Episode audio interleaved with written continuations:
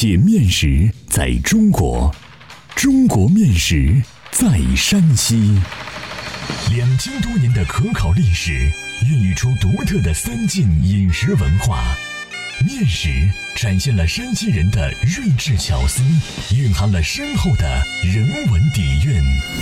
道不尽的面食文化，说不完的舌尖美味。百集系列广播节目《山西面道》第六十集：山西大把拉面，世界拉面之最。作者：赵梦天，播讲：高原。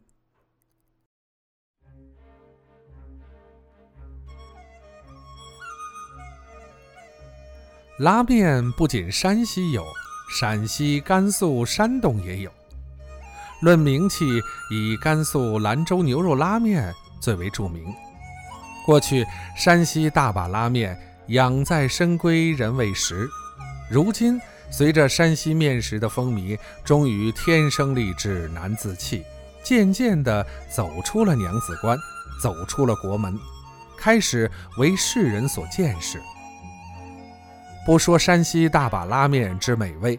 仅他在表演时可以拉到十四扣，共两万八千九百二十四根，总长达二十五公里，其状细如发丝，可穿针眼，一点即燃的场面就让人叹为观止。拉面始于唐朝，据《新唐书·王皇后传》记载，它是一种生日汤饼。汤饼是自汉朝以来对水煮面食的统称，拉面也不例外。刘禹锡赠进士张贯中记述，可以举楚食，当时的制法是和软面，用刀切条，将条拉长拉细后落锅煮熟食用。此汤饼后以长安为中心。向陕、甘、晋、鲁民间流传，并传至了西域和东瀛。这一面食传到山西后，在发展的过程中，拉制时不断的增加扣数，由一根面发展到现在的十四扣，技法越来越精细。为了更好的区别，把和软面用刀切条，将条拉长拉细后。落锅煮熟食用的一根面称为小拉面，把六扣以下的称为拉面，把六扣以上的称为大把拉面，拉至十扣以上的也叫龙须拉面。笼统地说，山西晋南的扯面也是拉面，其和面方法与拉制技巧与小拉面基本相同。不同的是，拉出来的面形状是扁宽的。山西大把拉面是山西四大面食之一，其制作技术从前多被认为是绝招，秘不外传。新中国成立后，才逐渐的在社会上得以公开。山西人过去以拉面为业者颇多，大多都能获利。山西大把拉面与陕甘鲁的拉面有所不同，区别主要是在扣数上。山西大把拉面最多能拉到十四扣，这是其他地方的拉面难以企及的。山西拉面高手一把可拉四公斤左右的面团儿。另外，山西大把拉面与兰州牛肉拉面在添加剂上有所不同。只使用盐碱而不放蓬灰。蓬灰是戈壁滩上生长的一种野草烧成的灰。这种野草当地人称“蓬蓬草”，含碱性，它是兰州牛肉拉面必不可少的辅助原料，起着起筋的作用，与放碱有异曲同工之妙。而山西大把拉面的劲道与韧性，主要是靠反复揉揣、多次溜条实现的。山西大把拉面从小拉面进化而来，是从何时与小拉面分道的暂且无考。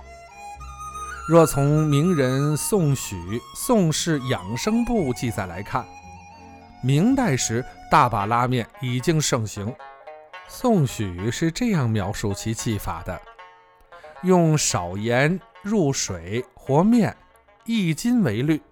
即云：握香油少许，建以两手缠络于直指、将指、无名指之间，为细条。先做沸汤，随拉随煮。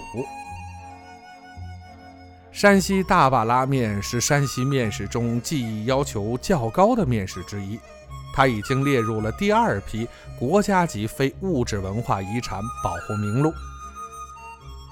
山西大把拉面的做法散见于各种饮食制作中，虽然技法难度大，做法中面和水的比例。盐碱用量，因原料气候的不同也多有不同，但只要掌握好如下的要领，就能做出高质量的拉面来。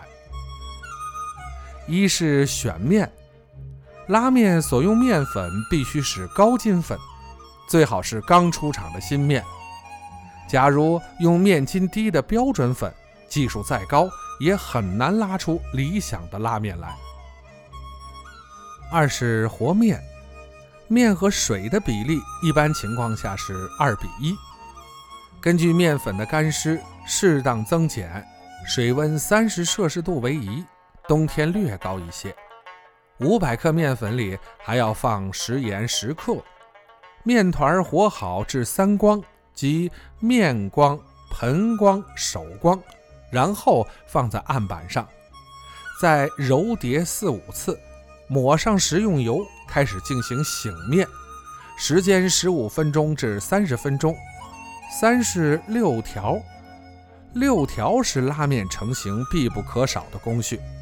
经过六条，可以使面团中杂乱无序的蛋白质分子有序、紧密的排列，从而生成面筋，以增加面团的延伸性和韧性。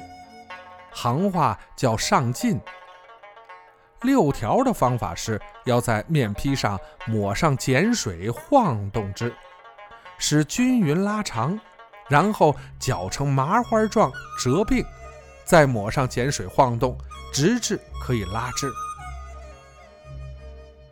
四是拉面，把溜好的面坯放在撒了面铺的案板上，用两手手心向上握住面坯的两头。将面坯抬离案板，两手移至胸前，快速用力，均匀地将面坯在零点五秒内向两侧拉开，随即放回到案板上。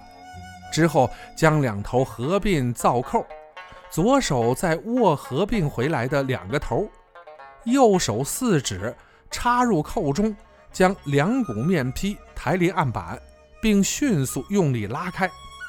如此这般，一般拉至六扣或八扣时，就可以下锅煮制了。